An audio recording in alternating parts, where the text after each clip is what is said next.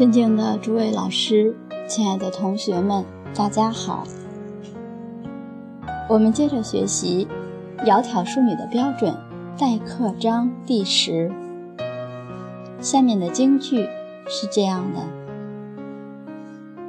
细雨商量，杀鸡为黍，五味调和，菜蔬齐楚，茶酒清香。有光门户，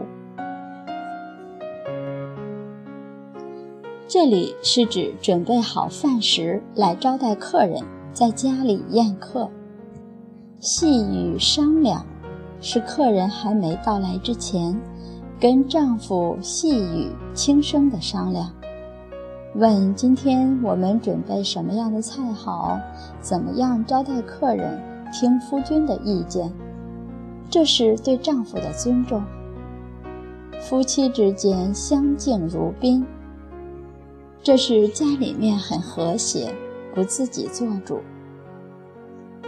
按照家里的条件招待客人。杀鸡为鼠，这是杀生，我们现在不提倡。过去吃肉是件大事情，你看有客人来了才杀鸡，过去的确是这样。平时自己吃的都很简单，客人来了准备上等的美食。现在我们吃饭这方面的条件就比过去要容易得多，而且素食里头有很多好的东西可以做。现在素食食谱也很多。作为家庭主妇，最重要的是。你要能够炒得几样好菜出来，烹饪技术就不得不学。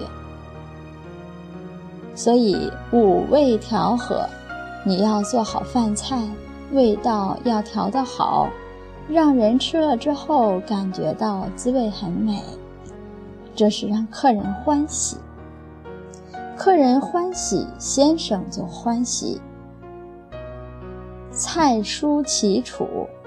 炒的蔬菜放置在饭桌上要整整齐齐，每一碟都很丰满，摆得很整齐，碗具也很干净，这都是给人很愉悦的感觉。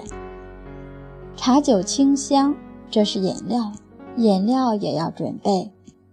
这样做了便有光门户。如果招待的好，客人非常的欢喜。那一定会对他的先生赞叹：“你真有一个贤内助，你家里面真的很有家风。你看什么摆设都这么整齐，做的菜又这么美，你有一个贤妻呀。”这样一赞叹，有光门户，是门户生光生辉。所以从这里我们看到做太太的。除了前面讲的，你要是个理财能手，是个好管家，这里还需要做一个好厨师。你做的饭菜要能够让先生为你感到自豪、感到光彩，这是让外人尊重。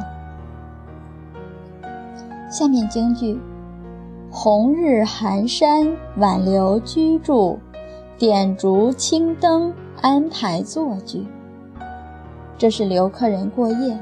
如果家里条件允许，请客人在家里住。